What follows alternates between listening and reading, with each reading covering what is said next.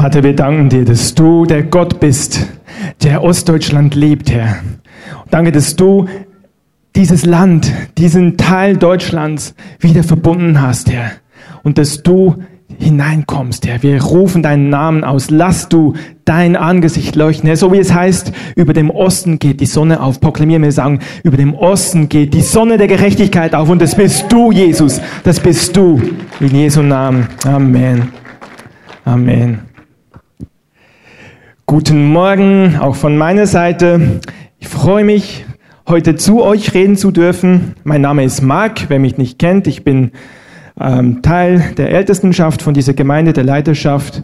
Und ich soll vorab ganz liebe Grüße mitteilen von Christoph und Miriam, von unseren Hauptpastoren. Die sind noch unterwegs, kommen morgen zurück und lassen uns ganz, ganz lieb grüßen. Ja, unser Herr ist gut. Gott ist gut. Und mein Herz ist berührt, ähm, weil er etwas für uns vorbereitet hat heute. Und ich stehe hier nicht als jemand, der euch von mir aus was zu sagen hat, sondern ich bin abhängig von Gott. Und so bete ich, Heiliger Geist, dass du einfach durch mich durchsprichst, dass deine Worte es sind, die Herzen berühren, Herr. Und gebrauche mich einfach als Gefäß in Jesu Namen. Halleluja.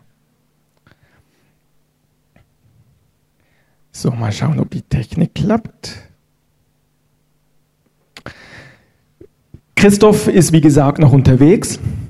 Und er hat mich diesen Donnerstag gefragt, ob ich heute predigen würde. Ähm, und hat mir das Thema freigestellt. Und ich möchte euch ganz ehrlich was sagen. Selbst wenn ich schon des Öfteren gepredigt habe, ist es für mich immer wieder eine neue Herausforderung. Vor allem, wenn es doch recht kurzfristig ist. Ähm, predigst du? und ich wusste, ja, ich bin dran. Und wie geht man damit um? Wie macht man das?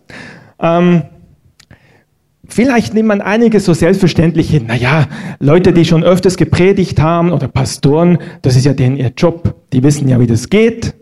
Ich meine, ich bin jetzt nicht äh, Hauptpastor, ähm, habe aber schon ab und zu mal gepredigt. Aber ich muss wirklich sagen, auch für mich ist das immer wieder eine neue Herausforderung.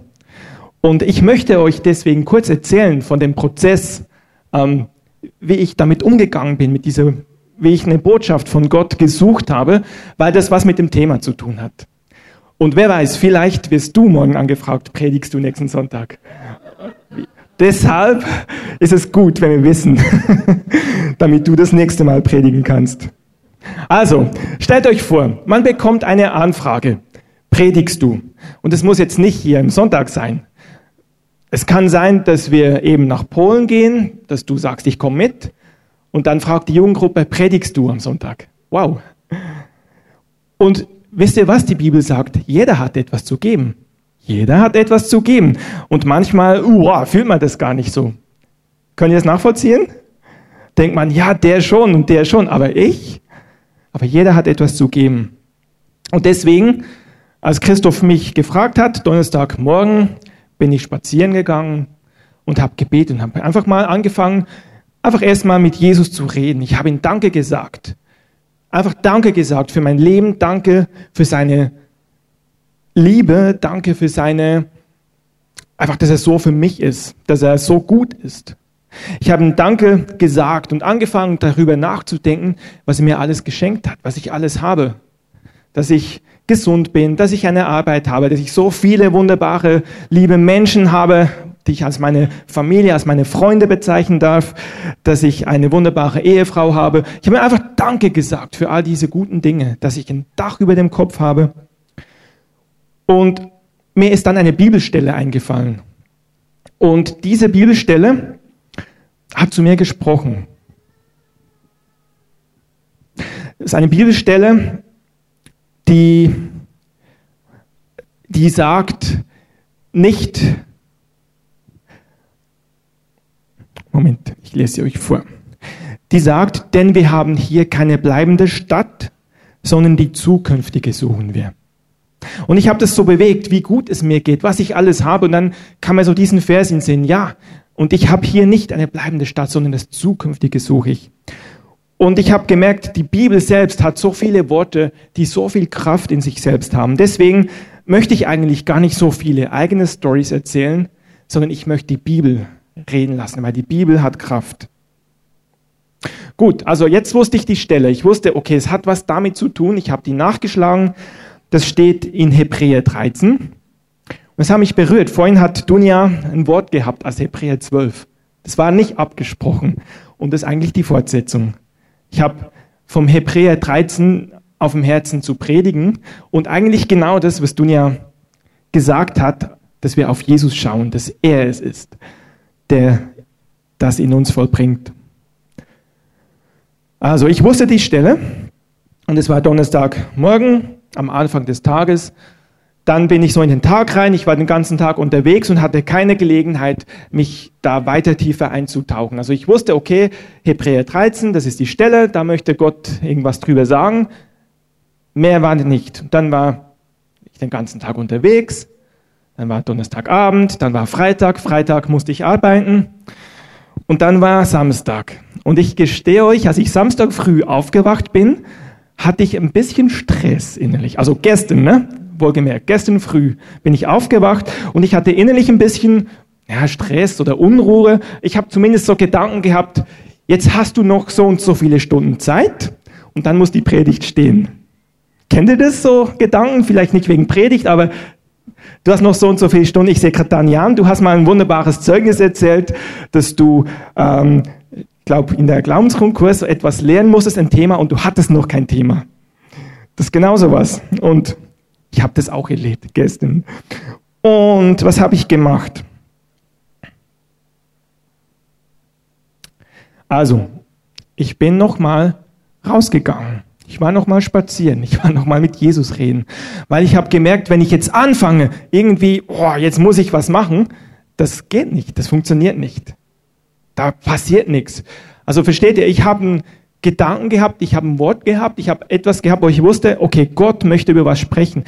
Vielleicht wäre es einfacher gewesen, wenn Christoph gesagt hätte, predige über das und das, dann hätte ich mich da reinfuchsen können. Aber erstmal zu hören, Gott, was willst du überhaupt? Das ist manchmal so ein bisschen ein, ja, gar nicht, manchmal gar nicht so leicht.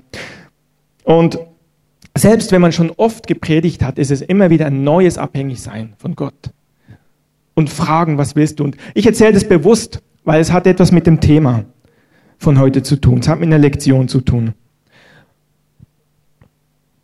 Letzte Woche hatten wir in unserer Hauskirche den Film angeschaut, Die Hütte. Vielleicht kennt ihr den. Ähm, dieser Film ist jetzt gerade neu als DVD erhältlich. Und es gibt da eine Szene, wo der Hauptdarsteller, der Mack, sitzt in diesem Boot und das Boot droht unterzugehen. Und da ist Schlick und Schlamm rundherum und er ist aufgelöst, Stress und das ist die Szene, das ist die Situation. Und ich habe gemerkt, wow, die kenne ich gut. Ich weiß nicht, ob ihr die auch kennt, so eine Situation, wo dir alles einfällt, alles, alle Schmerzen, Erinnerungen, Sorgen drohen dich zu übermannen, egal was es auch sein mag. Und du merkst, wow, es scheint, dass ich untergehe. Und auf einmal steht Jesus da und sagt, hey, hey, hey, schau mir in die Augen, schau mir in die Augen. Und das ist wunderschön dargestellt, dieser Mack, er, äh, äh, äh, aber also man merkt, wie er kämpft und er schaut auf das Boot, was sinkt und immer mehr Wasser und irgendeinmal schafft er es, seine Augen zu fixieren auf Jesus. Und er schaut auf Jesus, er schaut nicht mehr auf die Situation. Und ich sage mal ungefähr so ging es mir gestern auch. Vielleicht nicht ganz so dramatisch. Aber als ich früh aufgewacht bin, ging es mir auch so ein bisschen, wow, jetzt, jetzt muss ich irgendwie das Thema fertig, muss es rund kriegen. Was ist, was ist der Punkt, den ich da rausziehen soll? Was soll ich heute predigen? Und ich habe gemerkt, ich muss zur Ruhe kommen.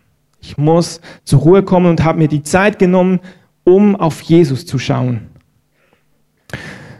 Und Jesus hat gesagt, entspann dich. Ich bin bei dir. Und was ist dann passiert? Als er sich auf Jesus konzentriert hat, war plötzlich der ganze Spuk vorbei. Und ich muss sagen, mir ging es ein bisschen ähnlich gestern. Ich habe mich auf Jesus fokussiert, ich habe ihn gepriesen, also ich habe ihn zu ihm gebetet, habe ihm Danke gesagt und auf einmal habe ich den Schwerpunkt bekommen für die Predigt. Also ich wusste ja schon seit Donnerstag, welches Kapitel es ist, aber ich wusste noch nicht, was soll ich denn daraus sagen. Und gestern, als ich dann so diese Zeit mit Jesus hatte nochmal, habe ich auf einmal den Schwerpunkt gehabt. Und dann wusste ich, okay, das ist das, was er sagen möchte. Und ich habe gemerkt, es geht um das Vertrauen zu Jesus. Es geht darum, ihm zu vertrauen, dass ich auf ihn schauen kann, selbst wenn die Stürme da sind. Ist nicht immer so einfach. Also es geht darum, dass unser Leben, ich sage ich mal so, immer wieder Herausforderungen mit sich bringt. Und es geht darum, wie wir mit diesen Herausforderungen umgehen. Herausforderungen, Sorgen, Nöte, Ängste. Ich habe gestern mal mir so ein bisschen Gedanken gemacht und überlegt, was sind denn so Herausforderungen, die das Leben bringt, wenn man auch die Menschen um uns anschaut. Und ich habe eine interessante Statistik gefunden vom letzten Jahr. Und das listet die zehn stärksten Ängste der Deutschen auf und unterteilt sie in die Kategorien wirtschaftliche oder politische Themen, Sorgen bezüglich Wirtschaft, Politik, externe Bedrohungen, Gefahr vor Terror, Kriegen. Wir sehen, dass die Terrorangst im letzten Jahr am stärksten war und ich denke, in diesem Jahr nimmt sie wahrscheinlich noch zu. Das ist die Angst Nummer eins in Deutschland und wahrscheinlich auch in ganzen westlichen Ländern. Umweltängste, aber auch persönliche Sorgen. Sorgen vor Krankheit, Sorgen bezüglich Rente, wird es alles reichen? Das sind Dinge, die die Menschen bewegen. Und wie gesagt, allen voran steht die Furcht vor Terrorismus und vor politischem Extremismus. Und ich habe so gemerkt, Jesus hat genau für diese Zeit, genau diese Zeit, in der wir leben, die Zeit mit diesen Herausforderungen, die Zeit mit diesen Ängsten, hat er Antworten. Und ich glaube, das ist das, was er uns heute sagen möchte. Er möchte, dass wir frei sind von Sorge und Angst. Wenn wir Sorge haben, wenn wir Angst haben, dann drehen wir uns um uns selber. Dann versuchen wir, wie Dunja gesagt hat, selber eine Lösung zu finden. Aber wir finden keine. Es ist ein Strudel, der immer tiefer geht. Aber wie? Wie kann es geschehen, dass Gottes Lösung in mein Leben kommt? Und wir wollen uns die Bibel anschauen, was die Bibel zu uns sagt. Und ich möchte vorab sagen, ich habe in meinem Leben einige einschneidende Herausforderungen und Ängste bereits erlebt oder durchlebt. Hauptsächlich waren das Existenzängste, verbunden mit, ich war mal selbstständig, finanzielle Versorgung, aber auch gesundheitliche Fragen, wo ich merke, dass das waren Dinge, die, wow, die mir zu schaffen gemacht haben und wo ich irgendwie mit umgehen musste. Und ich glaube, jeder von uns, wenn wir ehrlich sind, hat seine Bereiche, in denen er herausgefordert ist. Manche sagen, pff, Gesundheit kein Thema. Und finanziellen Herausforderungen kein Ding. Ich habe einen guten Job, aber du hast vielleicht Angst vor Spinnen. Das habe ich auch gelesen. Das ist auch eine große Sorge in Deutschland. Denkt man gar nicht. Ja. Und es sind so Dinge, die, die uns beschäftigen. Und ich glaube, wenn wir es lernen, ich sage es mal so, oder wenn wir einen Weg haben, unsere Furcht und Ängste zu überwinden, Wow. Dann können wir ein befreites Leben leben. Ein Leben, was frei ist, Gott nachzufolgen, das zu tun, was er sagt. Also ich habe, wie gesagt, letzten Donnerstag, also vor zwei Tagen, nee, vor drei Tagen, als ich von Christoph Frisch die Anfrage hatte, ob ich predige, habe ich drüber nachgedacht, wie sehr Gott mich gesegnet hat und mich beschenkt hat. Ich habe einfach mal so geschaut, was habe ich denn überhaupt? Nicht, was fehlt mir, sondern was habe ich, wo stehe ich. Und es gibt einige Dinge, die ich mir persönlich gewünscht habe, die ich in diesem Jahr geschenkt bekommen habe von Gott. Ein, eines davon war zum Beispiel, dass ich ähm, meinen Dienstwagen, dass ich den nicht abgeben muss, dass ich den behalten kann, dass ich den privat übernehmen kann. Das gehört dazu. Ähm, auch, dass ich mal nach USA komme. Da hatte ich vor zwei Monaten eine Dienstreise, wo ich dahin gehen durfte. Das heißt, ich habe Dinge dieses Jahr erleben dürfen, die ich mir einfach schon lange gewünscht habe. Und ich habe gesehen, wow, Gott kennt mein Herz. Er, der, der Gott ist über Schöpfung, über Himmel und Erde, über das Universum. Er kennt meine kleinen Wünsche. Die sind ihm nicht egal. Die sind ihm nicht egal. Und das hat mich berührt. Und ich war darüber sehr, ähm, nicht beschämt, das ist das falsche Wort, aber sehr einfach berührt. Es hat mein Herz bewegt, dass Gott, der Gott über Himmel und Erde ist, sich so um mich kümmert. Und wenn du jetzt merkst und denkst, wow, und ich, wo bin ich? Hey, dann will Gott genau dir sagen, ich sehe dich. Ich sehe dich genauso, wie ich, wie ich den Marc sehe. Ich sehe dich genauso, wie ich den Daniel und die Anna sehe. Ich sehe dich. Und wenn du das noch nicht annehmen kannst, dann ist die Botschaft für dich. Dann sollst du heute wissen, dass du geliebt bist und dass Gott dir begegnet und dir begegnen will. Und er hat dich nicht vergessen. Er hat dich nicht vergessen. Und ich habe so drüber nachgedacht, was ich alles bekommen habe von ihm. Und dann ist mir, wie gesagt, diese Stelle aus Hebräer 13, Vers 14 in mein Herz gekommen. Wir haben hier keine bleibende Stadt, sondern die zukünftige suchen wir. Also, alles, was Gott uns geschenkt hat, was er mir geschenkt hat, das ist zeitlich. Das wird alles vergehen. Das ist zeitlich. Und umso mehr habe ich gedacht, ist seine Güte und Größe erstaunlich, dass er über Bitten und Verstehen segnet. Man könnte sagen, ist doch gar nicht wichtig. Dann sind wir mal im Himmel und dann haben wir eh alles. Aber er kümmert sich auch um diese äußeren, äußeren Dinge. Und das ist erstaunlich. Und ich glaube, das kann Gott dann tun, wenn unser Herz frei ist, wenn wir nicht unseren Wert definieren, an dem es wir haben, an dem es wir irgendwie unser eigen nennen, sondern unser Herz frei ist. Wenn wir nicht an den äußeren Dingen festhalten. Weil Gott möchte nicht, dass wir an falschen Dingen festhalten. Ein Freund von mir hat mal gesagt, das Gebet, was Jesus seinen Jungen beigebracht hat, führe uns nicht in Versuchung, sondern erlöse uns von dem Bösen. Er hat mal gesagt, die Bibel sagt doch über Gott, dass Gott uns nicht versucht oder nicht versuchen kann. Wie geht denn das zusammen? Und er hat das so ausgelegt und gesagt, führe uns nicht die Versuchung heißt, gib uns nicht einen Segen, mit dem wir noch nicht umgehen können. Also wenn Gott uns über die Maßen segnet und mein Herz ist nicht frei und hängt sich dann an diesen Segen ran, dann ist es für mich ein Fallstrick. Wenn Gott will, dass die Sarah zum Beispiel ein Stadion füllt und Gott anbetet und wenn ihr Herz jetzt, ich glaube, du bist frei, aber angenommen, ihr Herz wäre jetzt noch nicht frei und sie würde sich daraus ihren Wert ziehen, dann wäre es für dich eine Gefahr. Aber wenn dein Herz frei ist, wenn's, wenn du so wie du hier bist und Gott einfach nur anbetest, so wie du das eben auch tust und dir es völlig egal ist, ob da eine Person oder hundert Personen sind, dann wird Gott dich ins Stadion bringen zu seiner Zeit. Versteht ihr den Gedanken? Und unser Wert, wie gesagt, besteht nicht in dem Äußeren, sondern unser Wert ist, dass wir geliebte Kinder von Gott sind. Und wenn wir von Gott geliebte Menschen sind und wenn wir so leben in dem Wissen, dass das Zukünftige, dass das Sichtbare sowieso vergänglich ist und wir uns auf das Zukünftige ausrichten, dann sind wir frei vom Streben nach materiellen Dingen. In Hebräer 13, Vers 5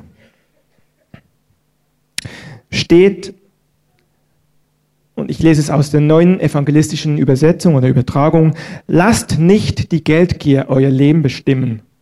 Begnügt euch mit dem, was ihr habt. Denn Gott, jetzt hör mal, denn Gott hat gesagt, nie werde ich dich aufgeben. Niemals dich im Stich lassen. Im Urtext heißt es nie, niemals, ja, nie. Also das ist eine dreifache Verneinung. Ganz gewiss, niemals werde ich dich aufgeben. Sei sicher, niemals, ja, ganz gewiss, nie, nie, niemals werde ich dich aufgeben, sagt Gott. Also es geht gar nicht so sehr darum, dass Gott sagt, hey, lass dich nicht von Geldgier bestimmen. Das ist nicht das Problem. Sondern unser Herz muss wissen, Gott verlässt mich nie. Dann brauche ich auch keine Gier nach Geld haben, weil dann kann ich mir mit dem, mich mit dem begnügen, was ich habe. Und kann von Gott eben noch mehr empfangen. Ist das nicht ein starkes Versprechen? Niemals will ich dich aufgeben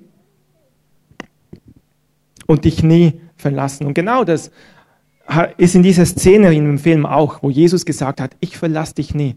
Jesus hat zu diesem Mark gesagt, niemals verlasse ich dich. Und deswegen können wir mit Vers 6 sagen, und wenn ihr eine Bibel habt, schlagt auf Hebräer 13, Vers 6 und markiert euch das, nehmt euch das mit, notiert euch das irgendwie. Da steht, Deshalb können wir getrost sagen, der Herr steht mir bei. Nun fürchte ich nichts. Ist das groß? Der Herr, also Gott, der Himmel und Erde gemacht hat, er steht mir bei.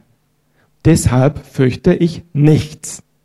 Ich fürchte nicht Terrorismus, ich fürchte nicht Krankheit, ich fürchte nicht finanzielle Engpässe, ich fürchte nicht diese oder jene Nachricht, ich fürchte nichts. Wow.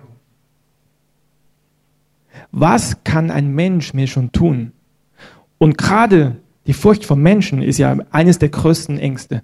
Was kann ein Mensch mir schon tun? Deshalb können wir getrost sagen. Woraus können wir diese Zuversicht oder diesen, diesen Mut ziehen? Und Vers 8 gibt uns eine Antwort. Da heißt es, denn Jesus ist derselbe, gestern, heute und in alle Ewigkeit. Das ist die Grundlage, weil Jesus derselbe ist, gestern, heute und in alle Ewigkeit. Deswegen weiß ich, dass er mich nie verlässt. Deswegen weiß ich, das, was er gesagt hat, das stimmt. Das stimmt auch morgen noch. Und das stimmt, wenn politische Weltsysteme sich ändern. Das stimmt, wenn Spannungen sind zwischen USA und Nordkorea. Das stimmt, wenn zwischen Türkei und außenpolitisch Deutschland komische Dinge laufen. Er wird mich nicht verlassen. Das ist die Grundlage. Jesus selbst. Die Bibel sagt im Johannes 1,17, von ihm, von Jesus kommt Gnade und Wahrheit. Also Jesus ist die Grundlage, er ist die Wahrheit.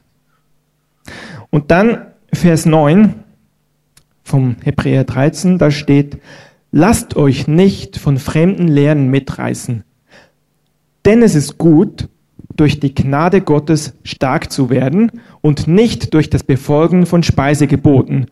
Sich daran zu halten, hat noch niemandem Nutzen gebracht. Das ist die neue evangelistische Übertragung. Die Elberfelder Übersetzung sagt zu diesem Vers 9, es ist gut, dass das Herz durch Gnade befestigt werde. Und das ist der Hauptpunkt der Predigt. Es ist gut, dass das Herz durch Gnade befestigt werde. Unser Herz soll nicht fest sein dadurch, dass ich Speisegesetze, von dem hier steht, das waren im Alten Testament, ähm, du sollst das nicht essen oder du musst es so machen. Nicht dadurch werden wir gerecht vor Gott. Nicht dadurch sind wir fest, sondern unser Herz wird fest durch Gnade. Es geht um unser Herz. Luther übersetzt die Stelle Jeremia 17, Vers 9 es ist das Herz ein trotzig und verzagtes Ding. Wer kann es ergründen? Finde ich irgendwie eine schöne Übersetzung. Es ist das Herz ein trotzig und verzagtes Ding. Wer kann es ergründen? Und zum Glück folgt in Vers 10 die Aussage, ich, der Herr, kann das Herz ergründen.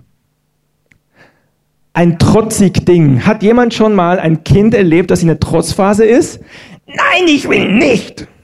Oder ich will aber, ich will jetzt ein Eis. Wer von euch hat Kinder in dem Alter? Wer kennt es? Ich will nicht, ich will. Das Herz ist auch ein trotzig und verzagt Ding. Gerade wenn Gott irgendwelche Ansagen sagt, wenn er in seinem Wort zu uns Dinge sagt, hey, schau mal hier. Unser Herz sagt auf einmal, nein, ich will aber nicht. Wenn Gott sagt, preise mich doch, wenn du herausgefordert bist, dann sagt mein Herz, nein, ich will aber nicht. Ich will jetzt schmollen. Kennt ihr das? Also ich kenne es. Unser Herz ist ein trotzig und verzagt Ding. Ja, verzagt ist auch sowas. Ich armes Würstchen. Wer kennt es? Selbstmitleid. Nochmal eine Runde Selbstmitleid. Hm? Kennt ihr das? Und wisst ihr was? Die Bibel weiß es. Wie gut. Die Bibel weiß es. Du bist ertappt. Wir sind ertappt. Die Bibel kennt uns. Gott kennt uns. Und das ist nicht das Problem weil der Herr sagt, ich kann das Herz ergründen. Er weiß, was da drin ist und er weiß, wie er damit umgehen kann. Und es ist wichtig, dass wir heute verstehen, das Herz ist unsere Schaltzentrale. Das Herz ist ganz wichtig. Klar, anatomisch unser Herz ist wichtig. Wenn die Pumpe nicht funktioniert, dann ist die Luft draußen, sage ich mal, dann sind wir tot. Aber mit Herz ist auch gemeint Wille, Verstand, Gefühl. Und unser Herz ist die Schaltzentrale. Jesus sagt in, Mark, in Markus 7, 15, ein Mensch wird verunreinigt durch das, was er denkt, durch das, was aus dem Herzen kommt. Also das, was aus unserem Herzen rauskommt, was da drin verborgen ist, das hat die Kraft, unser ganzes Leben zu verunreinigen oder eben auch zu reinigen, uns auf einen guten Weg zu bringen. Oder Sprüche 4.23, das markiert euch ganz groß, das ist ein ganz wichtiger Vers. Sprüche 4.23 heißt, mehr als alles andere, was man sonst bewahrt, behüte dein Herz. Also mehr als dein Bankkonto, mehr als dein iPhone oder dein iPad, mehr als alles behüte dein Herz. Warum? Denn in ihm entspringt die Quelle des Lebens. Mehr als alles behüte dein Herz. In ihm entspringt die Quelle des Lebens. Und ich habe mich gefragt, wie kann ich festbleiben in den Stürmen dieser Zeit, in dem, was so auf uns einprasselt und was die Medien bringen und, und, und. Und die Antwort ist, wie gesagt, diese Stelle aus Hebräer 13, Vers 9. Es ist gut, dass das Herz fest werde durch Gnade. Wenn unser Herz fest wird durch Gnade, dann kann ich in den Stürmen bestehen bleiben. Und was heißt das? Was heißt das konkret?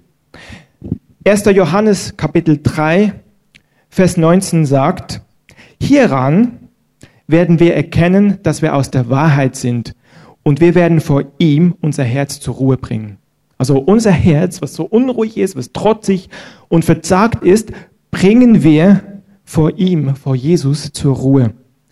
Das, Vers 20, dass, wenn das Herz uns verurteilt, Gott größer ist als unser Herz und alles kennt. Genau dann, wenn dein Herz dich anklagt, nochmal eine Runde Selbstmitleid und trotzig ist, genau dann sagt uns 1. Johannes 3, 20, Gott ist größer als unser Herz. Und er kennt alles, er kennt mich. Er weiß, was da drin ist. Und dann Vers 21, das ist eine prophetische Aussage, ein, ein Versprechen. Geliebte, das ist auch eine schöne Anrede. Geliebte, sage ich euch auch, Geliebte, ihr seid geliebt. Wenn das Herz uns nicht verurteilt, haben wir Freimütigkeit zu Gott. Das heißt, wir können zu Gott kommen wie ein Kind, wie Daniel gesagt hat. Wir brauchen nicht denken, oh, ich komme einfach, hier bin ich. Papa, hier bin ich. Wenn mein Herz mich nicht mehr verurteilt oder verklagt, dann sind wir genau an dem Ort, wo wir sein sollen. Und deswegen, wie ich es gestern früh dann erlebt habe, wenn mein Herz nicht fest ist oder wenn tausend Gedanken durch meinen Kopf schwirren, was muss ich dann machen? Dann muss ich erstmal anhalten, Handbremse ziehen, stopp. Und ich muss mein Herz zur Ruhe bringen bei ihm. 1. Johannes 3, 19. Wir werden vor ihm unser Herz zur Ruhe bringen. Ich muss mein Herz zur Ruhe bringen und dann kann ich von ihm empfangen. Also nochmal, in all den Stürmen und Wirren dieser Welt, in allen Herausforderungen und Ängsten und in allem, was meines Weges kommt, spielt mein Herz die entscheidende Rolle und auch dein Herz. Hier drin muss Frieden sein.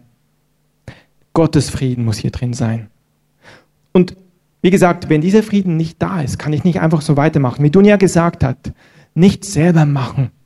Ich habe es oft versucht. Ich muss euch gestehen, es hat nicht funktioniert. Ich habe gedacht, ja, wenn ich da ein bisschen was anderes mache, auf Arbeit ein bisschen anders plane. Es hat nicht funktioniert. Ich hätte mir die Zeit sparen können. Ich hätte lieber gleich bei Gott mein Herz zur Ruhe gebracht. Aber wisst ihr was? Johannes 16, 33 sagt zu uns, Jesus hat da gesagt, in der Welt habt ihr Angst, aber seid getrost. Ich habe die Welt überwunden.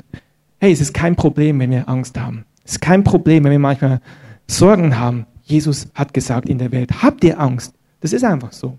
Völlig normal. Jeder Mensch, jeder von uns. Das ist völlig okay, aber wir bleiben da nicht stehen. Das ist die Botschaft. Dass wir immer wieder Herausforderungen haben, die in unser Leben kommen, das ist völlig normal. Das gehört zum Leben.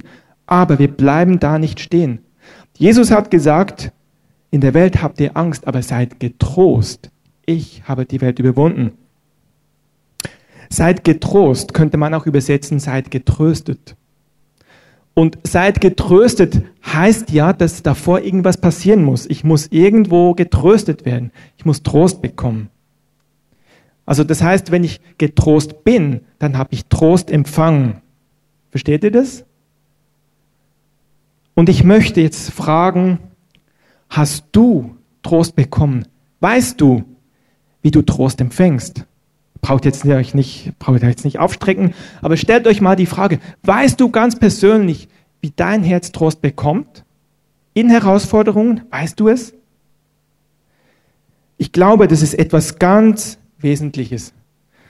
Und ich habe meine liebe Frau, die Steffi, gebeten, uns ein, einen kleinen praktischen Teil zu zeigen, wie so etwas geschehen kann.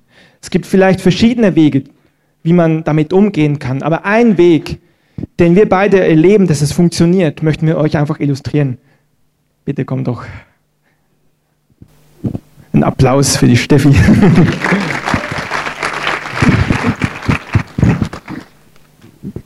Jo, hallo. ähm, Jesus sagt ja in seinem Wort, werft die Sorgen auf ihn, denn ich will für euch sorgen. Und hier stehen die drei Schritte, danken, preisen, anbeten. Und ich habe einfach mal so einen Ball mitgenommen, der soll jetzt einfach mal die Sorgen sein. Ähm, keine Ahnung, Angst vor Terroranschlägen. Und ich habe voll die Sorgen und der Ball ist in meiner Hand und oh, ich fühle mich total unwohl und ich habe auch nicht die Hände frei. Und wenn ich jetzt im Alltag bin, ich bin auf Arbeit oder irgendwas und dann kommen diese Sorgen, ich musste ja irgendwie jetzt schnell loswerden oder zur Ruhe kommen. Und ähm, ich habe gemerkt, es hilft, wenn ich einmal den Schritt Danken anpacke und sage, ey Jesus, ich danke dir, du hast gesagt, ich soll die Sorgen auf dich werfen, weil du sorgst dich drum. Also okay, ich habe jetzt hier diese blöden Sorgen, die mag ich jetzt mal loswerden, mag ich jetzt mal Jesus und ich sage, ich werfe die Sorgen auf dich. So, danke Jesus, ich darf die Sorgen auf dich werfen. Ich danke dir, dass du mich kennst, du weißt, warum ich Sorgen habe, warum ich Angst habe. Ich danke dir, dass du gesagt hast, ich darf sie dir geben und du sorgst dich jetzt darum. Das ist, ist ich, super. Ich danke dir. Ich preise dich dafür, ist der zweite Schritt. Ich preise dich. Ey, du bist so genial. Du nimmst die Sorgen und du kümmerst dich drum. Wenn ich meine Sorgen, diese Sorgen vor Terrorangriff auf dich werfe, hast du gesagt, ich, hast du gesagt, ich kümmere mich drum. Das ist genial. Super. Ich danke dir. Und dann geht's in Anbeten. Oh Jesus, du bist super. Du bist so ein toller Gott. Du bist, Du bist groß, du bist heilig, du bist mein Vater, du bist allmächtig. Das alles. Und das sind drei Punkte, die brauchen maximal drei Minuten. Und ich habe festgestellt, es kostet was, weil mein Herz sagt, ey, du spinnst, ich habe keine Lust, ich mag jetzt Angst haben, ich mag jetzt keine Ahnung was, Selbstmitleid haben.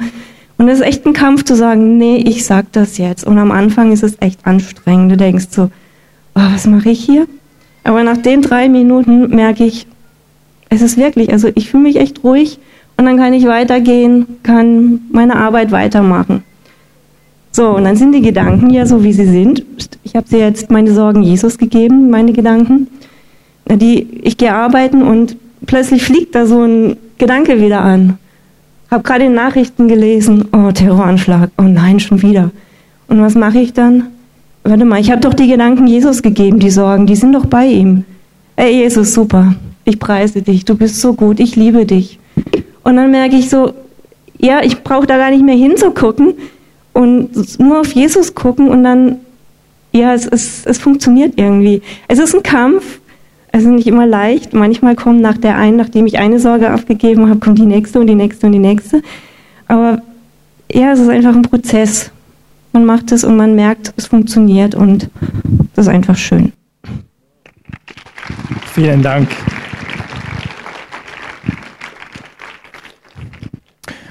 Und das ist ein, vielen Dank Steffi, das ist ein Prozess, das abzugeben.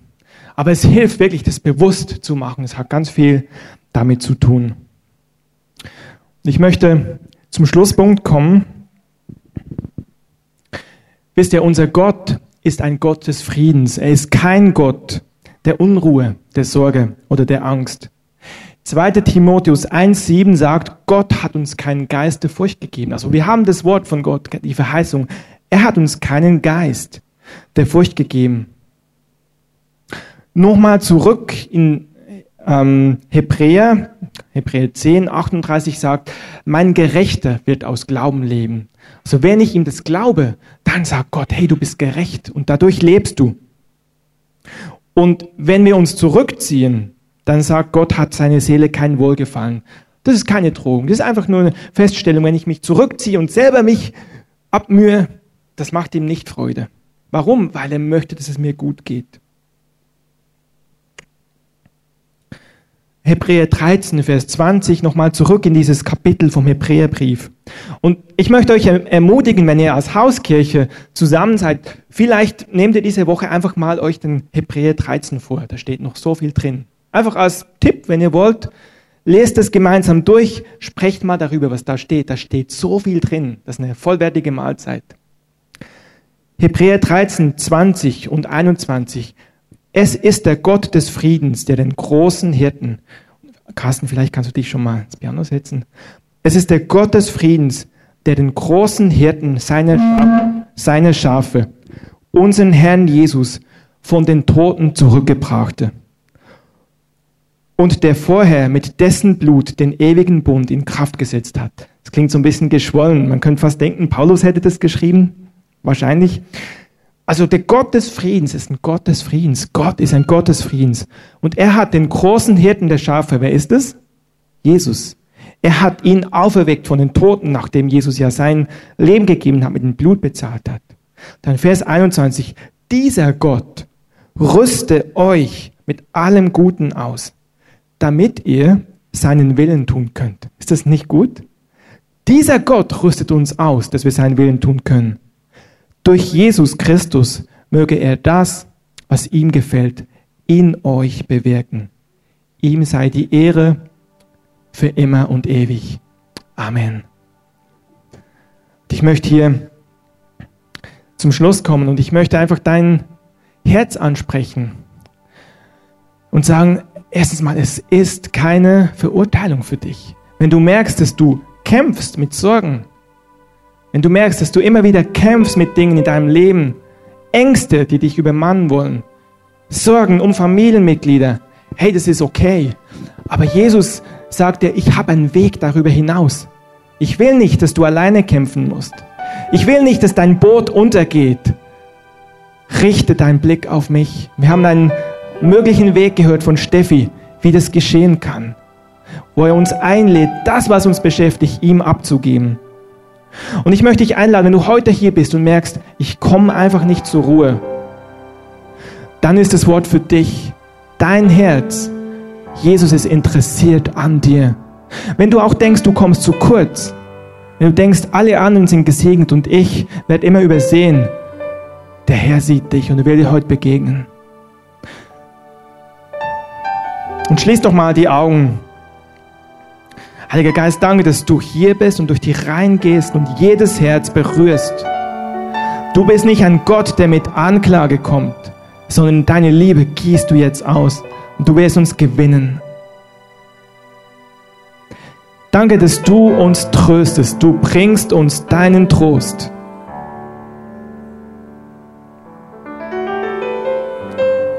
Und ich möchte dich fragen, hast du Frieden?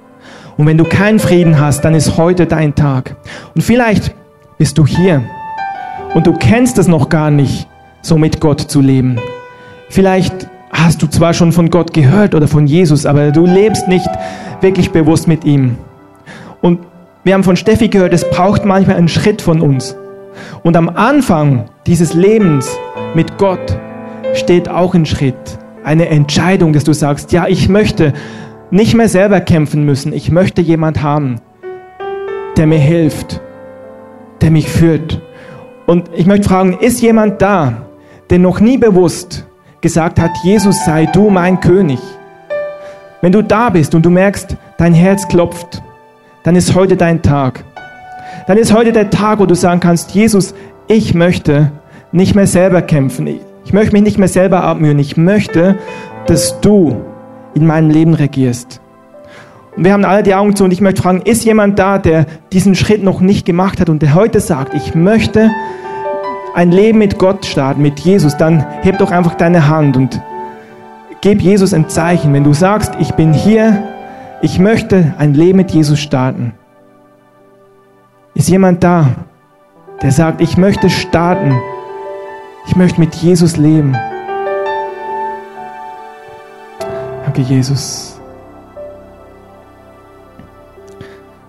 Und lass uns doch einfach gemeinsam alle zusammen das ein Gebet sprechen und sagen, Jesus, sag einfach, Jesus, ich glaube dir, dass du für mich sorgen willst.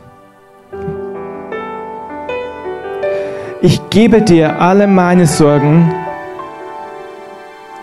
und ich bitte dich, dass du in mein Leben kommst. Dass du mein Leben in deine Ordnungen bringst und dass du mein König bist. Ich bitte dich, dass du mir vergibst,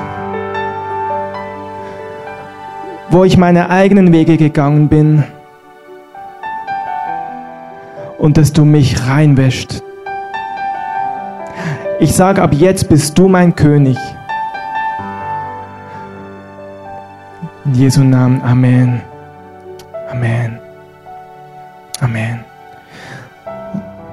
Halleluja.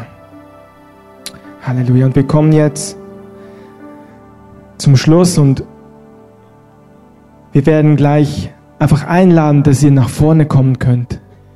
Wenn dein Herz berührt ist heute Morgen, dann möchten wir heute für dich beten, möchten dir helfen, dass du dein Herz Jesus geben kannst, dass du die Sorgen ablegen kannst. Ja. Amen. Ja, lasst uns das tun. Lasst uns Marc mal einen Applaus geben für seine ermutigende Predigt. Vielen Dank, Marc. Es ist einfach immer wieder auch schön zu sehen, wie Gott so Sachen orchestriert. In der Anbetung schon, im Prophetischen, in der Predigt, dass Gott einfach heute Morgen das so sagen will. Wirklich, werd wieder ganz kindlich, schau auf mich, vertrau mir.